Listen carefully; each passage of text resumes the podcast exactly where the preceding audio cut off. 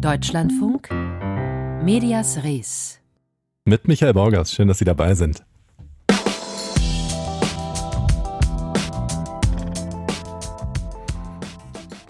Neues Jahr, alte Debatte. Die ums Böllerverbot. Angeheizt durch den Missbrauch von Feuerwerkskörpern, von Übergriffen und Angriffen in der Silvesternacht. Eine Debatte, die auch medial ausgetragen wird und abgebildet wird. So wie etwa in diesem Beitrag auf RTL, in dem ein Berliner Feuerwehrbeamter befragt wird und dann ein vermummter Mann zunächst eine offenbar politisch gemeinte Geste zeigt, ehe er mit einer Waffe mehrfach in die Luft schießt. Auch unser Reporter gerät zwischen die Fronten. Kam gerade einer mit einer Schreckschusspistole, hat direkt vor meinem Ohr, ich höre jetzt kaum noch was. Und wir brechen jetzt ab, wir gehen zum Auto, das ist mir alles zu gefährlich. Eine Szene, die eindrücklich zeigt, unter welchen Bedingungen Berichterstattung entstehen kann. Und ein Videoausschnitt, der in sozialen Netzwerken kommentiert wird. Genau wie ein anderer Film, einer, den die deutsche Verteidigungsministerin gerade veröffentlicht hat. Sprechen wir jetzt drüber. Genauer auf Instagram. Dort ist Christine Lambrecht in einem von ihr selbst in der Silvesternacht gemachten Film zu sehen. Eine Art Neujahrsgruß von ihr. Im Kern äh, blickt die SPD-Politikerin in der knappen Minute des Films auf 2022 zurück, spricht über die Herausforderungen dieses Jahres.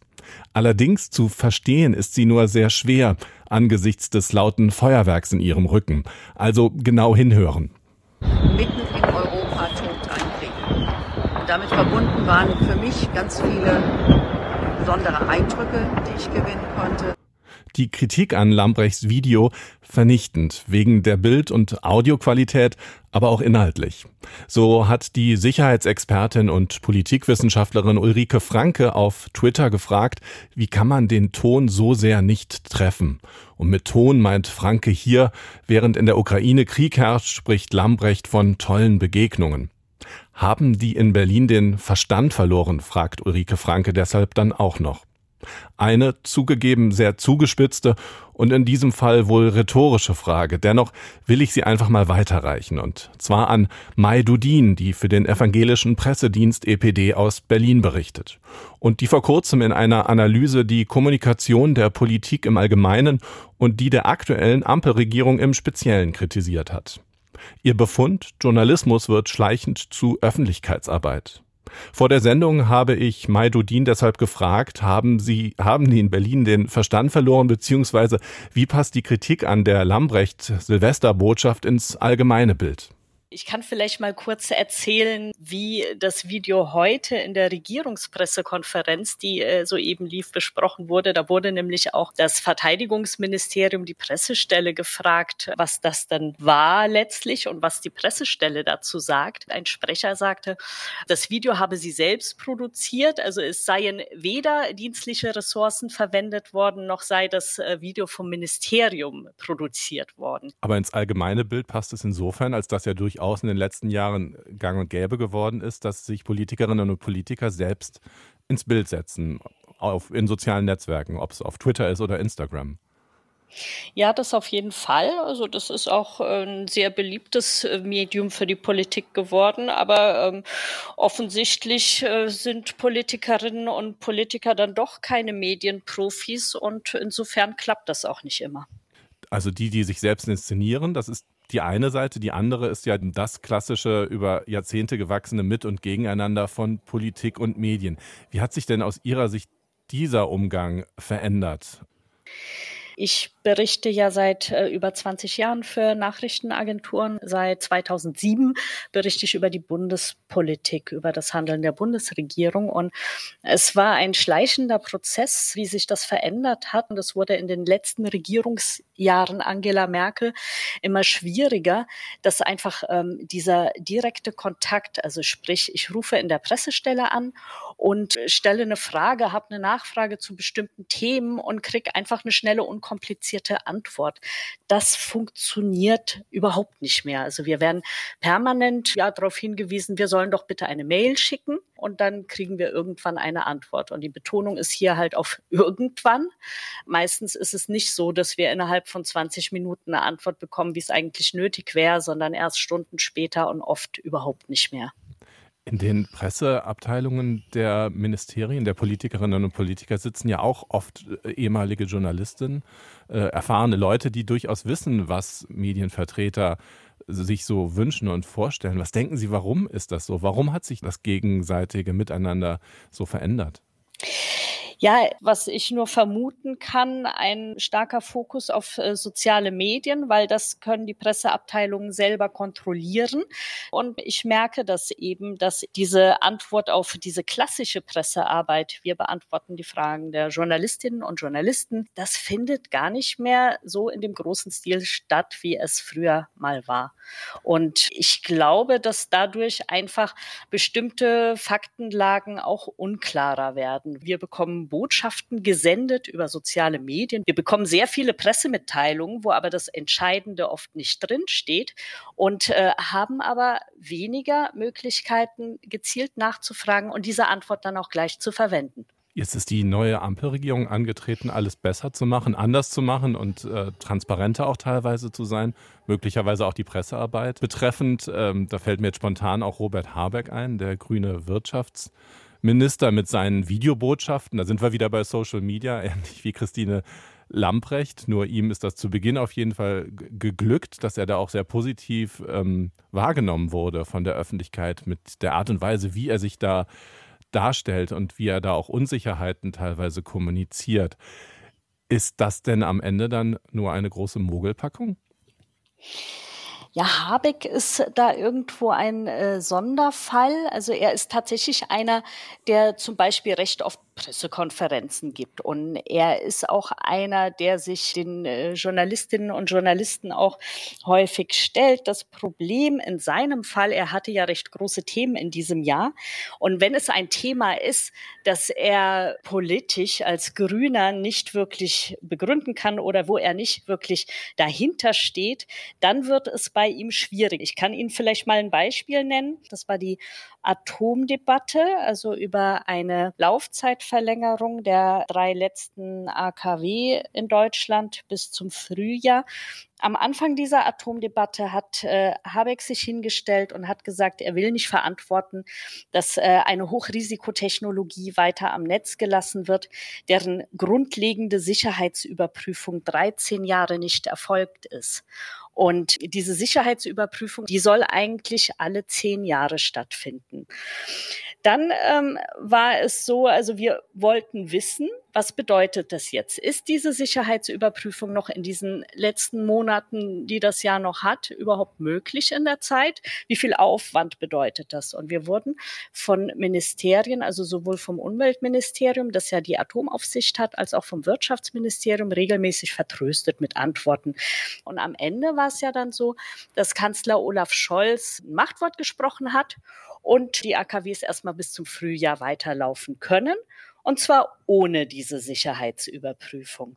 Und plötzlich heißt es aus den Ministerien, ja, das sei vertretbar. Und das ist eine Kommunikationspolitik, die ich jetzt nicht so überzeugend finde und auch nicht besonders vertrauensbildend, gerade bei einem Thema, das in Deutschland so sensibel ist wie die Atomkraft. Was bedeutet das für Sie, für Ihre Arbeit als äh, Journalistin? Wie gehen Sie damit um und äh, was würden Sie sich wünschen, damit es äh, möglicherweise anders und besser wird? Ich meine, ich habe ja auch andere Möglichkeiten, Informationen zu bekommen. Aber wenn ich zum Beispiel nicht weiß, was will die Regierung genau, dann ist es ein bisschen ein Stochern im Nebel, über andere Leute das rauszufinden. Und insofern nimmt mir das viel Zeit weg, die ich auch gerne für Recherchen, die einfach weiter in die Tiefe noch gehen, äh, benutzen könnte. Also es wäre gut, wenn die Pressestellen telefonisch erreichbar wären und sprechen könnten zu den ganz aktuellen Themen und zwar sofort. Dann, wenn zum Beispiel im Kabinett Gesetze auf den parlamentarischen Weg gebracht werden. Da war es früher zum Beispiel oft der Fall, dass uns die vorab vorlagen mit einer Sperrfrist. Da konnten wir uns einlesen, da konnten wir die Knackpunkte rausfinden diese Gesetzestexte liegen kaum noch vorab vor und äh, wir wissen oft auch bis zum Morgen des Kabinetts überhaupt nicht, was für ein Thema dran kommt. Und natürlich wäre es schön, wenn Kanzler sowie Ministerinnen und Minister sich hm, häufiger der Hauptstadtpresse stellen, also in der Bundespressekonferenz. Äh, Kanzler Scholz war zum Beispiel im Krisenjahr 22 nur einmal da. Eine andere, bessere, transparentere Form der Pressearbeit im politischen Berlin wünscht sich Mai Dudin. Das Gespräch mit der Hauptstadtkorrespondentin des EPD haben wir kurz vor der Sendung aufgezeichnet.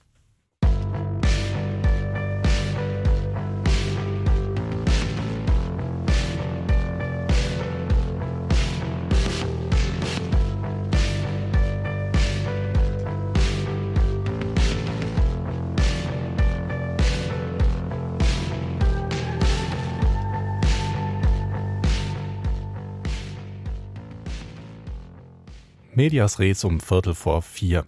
Ins Fettnäpfchen getreten. Christine Lambrecht ist das mit ihrem Video passiert. SWR-Intendant Kai Gnifke, seit gestern auch neuer ARD-Vorsitzender, mit einem Interview. Im Spiegel hatte Gnifke im Dezember, so wörtlich, Jaulen und Quieken betroffener Mitarbeiterinnen und Mitarbeiter vorausgesagt. Bei anstehenden Veränderungen, Sendungsstreichungen nicht ausgeschlossen. Wir haben darüber berichtet.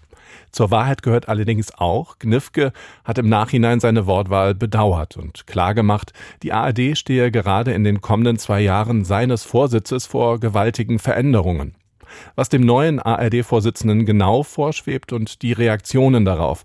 Thomas Wagner berichtet mit einer andauernden ARD-Erfolgsgeschichte vorweg. Hier ist das erste deutsche Fernsehen mit der Tagesschau.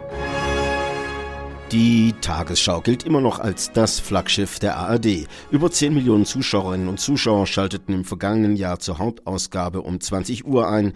So viel wie bei keiner anderen deutschsprachigen Nachrichtensendung. Und dennoch, verhaltenes Krummeln ist zu vernehmen zum übrigen Angebot der ARD. Wir haben so viel Wiederholung, dass wir sagen können, das geht nicht mehr. Ich habe die Wiederholungen alle schon gesehen, die brauche ich nicht nochmal sehen und schon gar nicht dafür zahlen.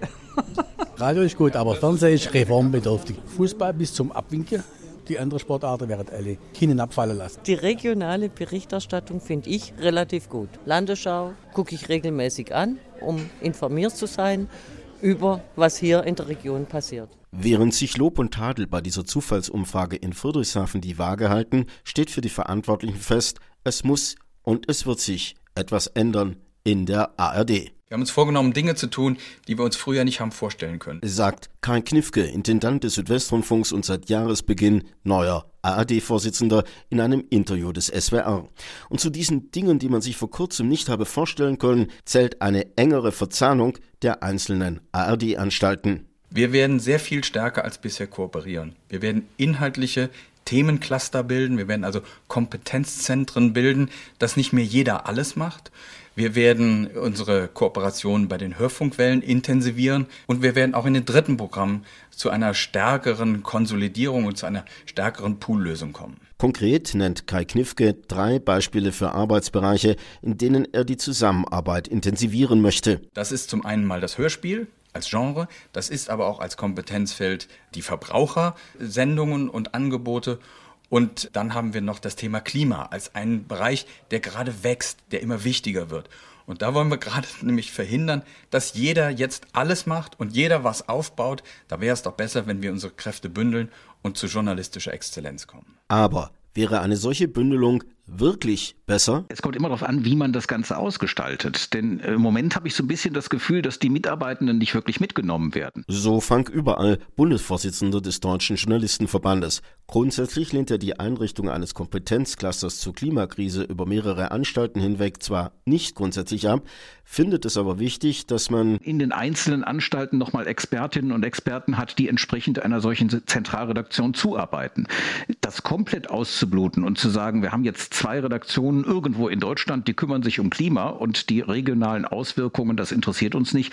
Das hat mit öffentlich-rechtlichem Rundfunk nicht mehr viel zu tun. Die Stellung des öffentlich-rechtlichen Rundfunks will Knifke allerdings stärken, auch wie er sagt, die journalistische Kompetenz. Doch das ist aus seiner Sicht nicht der dickste Brocken in seiner zwei Jahre dauernden Amtszeit. Die schwierigste Aufgabe in meiner Amtszeit wird sein die digitale Transformation. Radio und Fernsehen blieben zwar wichtige Ausspielwege, gerade jüngere Menschen nehmen aber so Kniffke eher digitale, multimediale Angebote wahr. Podcasts, Inhalte in Mediatheken, Blogs, Texte, Bilder und Videos im Netz. Und das bedeutet Ressourcen verschieben. Ja, und sie werden aus dem Linearen ins Nichtlineare verschoben werden. Frank Überall vom Deutschen Journalistenverband wendet ein. Trotzdem erreichen wir auch noch unglaublich viele Menschen durch die analoge Sendeform. Und wenn wir das komplett ausbluten, dann haben wir ein Problem. Und was ist eigentlich in einer wirklichen Krisensituation? Vielleicht zum Beispiel auch, wenn der Strom ausfällt. Dann habe ich letzten Endes nur noch Radio. Geld wegnehmen vom Programm, gerade auch vom Analogen, das ist dem DJV-Vorsitzenden zu wenig irgendwann wird es einfach wirklich schwierig, dann noch guten Journalismus zu leisten, wenn jetzt nur noch gespart werden soll. Allerdings, ganz grundsätzlich komme man am Sparen an sich durch die Nutzung von Synergieeffekten zukünftig nicht vorbei, so die Position des neuen ARD-Vorsitzenden Kai Knifke. Es wird nicht mehr leistbar sein, wenn wir alles weiterhin so machen wie bisher, sondern wir müssen jetzt einen Paradigmenwechsel einleiten, mehr Arbeitsteilung, Kräfte freisetzen um zusätzliche neue Angebote zu machen. Dieser Spirit ist da und deshalb ja, erwischen Sie mich dabei, dass ich gelegentlich mich auf diesen Vorsitz freue. Kai Gnifke in einem Beitrag von Thomas Wagner über die Pläne von Kai Gnifke für den Senderverbund ARD.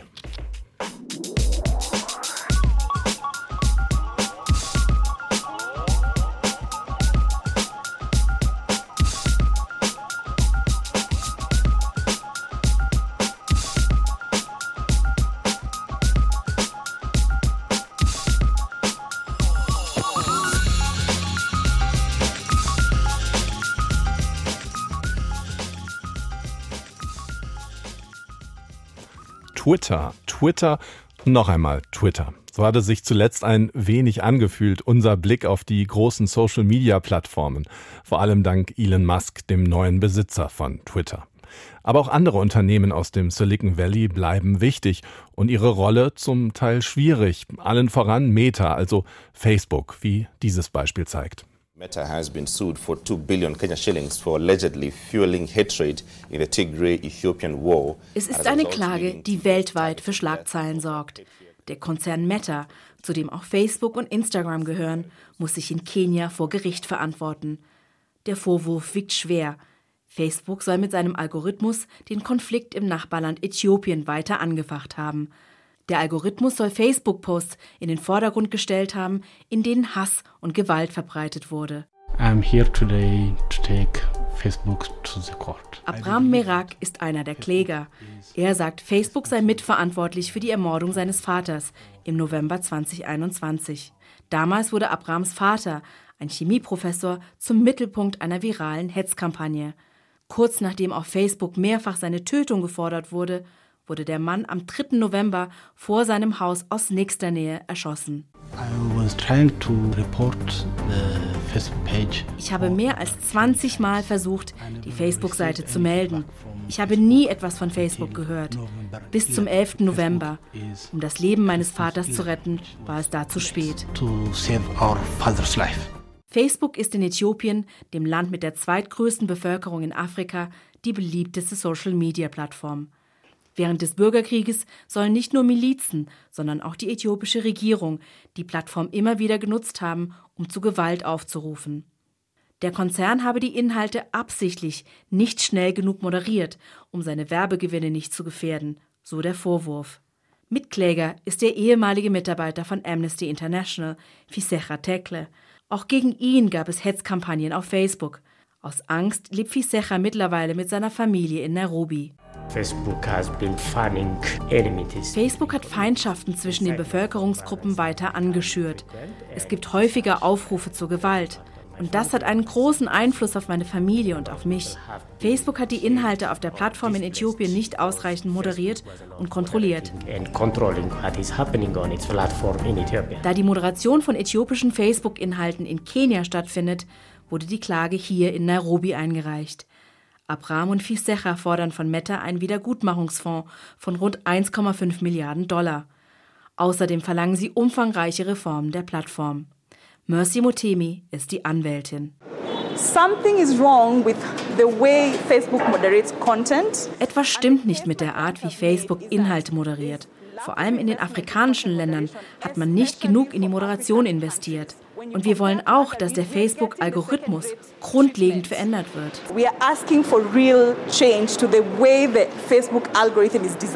Der Mutterkonzern Meta reagierte auf eine Interviewanfrage zunächst nicht. Aber die Vorwürfe gegen Facebook sind nicht neu. In einer Anhörung vor dem US-Senat im Oktober 2021 erhob eine ehemalige Mitarbeiterin von Facebook ähnliche Vorwürfe. Sie warf dem Unternehmen vor, bewusst ethnische Gewalt in Ländern wie Äthiopien geschürt zu haben. Sollte das Gericht der Klage stattgeben, könnten ähnliche Verfahren in anderen Ländern folgen. Milliardenklage gegen Meta in Äthiopien. Ein Bericht von Navina Kotor mit Zitaten, Tönen aus Interviews der britischen NGO Foxglove, die das Gerichtsverfahren gegen Facebook unterstützt. Nächstes Thema. Am vergangenen Freitag ist eine Ikone des US-Fernsehens gestorben. Barbara Walters, die in der, den vergangenen Jahrzehnten Interviews geführt hat mit den ganz großen Personen der Zeitgeschichte. Beispielsweise mit den amerikanischen Präsidenten von Nixon bis Obama, dem kubanischen Diktator Castro, mit dem Mörder von John Lennon. Oder Gespräche mit Gästen aus der Popkultur wie Michael Jackson, Taylor Swift oder Paris Hilton per Telefoninterview in diesem Fall, als Hilton im Gefängnis saß. Dabei hatte Walters niemals Angst vor sehr direkten Fragen, zum Beispiel an Monika Lewinsky, die Praktikantin von Bill Clinton. You lifted the back of your jacket and you showed the President of the United States your thong underwear. Where did you get the nerve? I mean, who does that? Wie sie darauf gekommen sei, dem US-Präsidenten ihre Unterwäsche zu zeigen, wollte Barbara Walters wissen und produzierte damit das dem Sender zufolge meistgesehene Fernsehinterview in den USA. Mit 93 Jahren ist Walters nun gestorben. Viele kondolieren, darunter vor allem Journalistinnen, denn Walters gilt als Vorbild und Vorreiterin.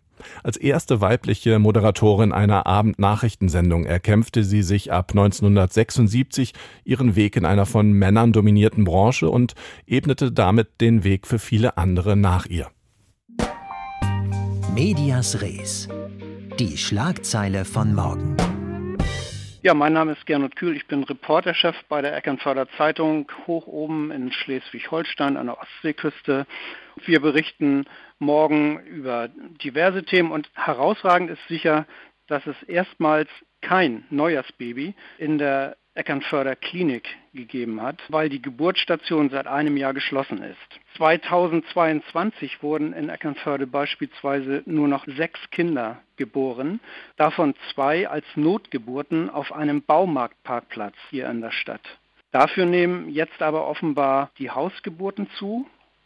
Und eben hat uns die Meldung erreicht, dass ganz in der Nähe in dem Ort Holzsee äh, am Neujahrsmorgen die kleine Ellie geboren worden ist. Frohes neues Jahr, Happy New Year. Das bedeutet auch Happy New Book. Einen Ausblick auf neue Romane im Frühjahr 2023 gibt es gleich hier im Büchermarkt. Das war Medias Res mit Michael Borgers. Schön, dass Sie dranbleiben.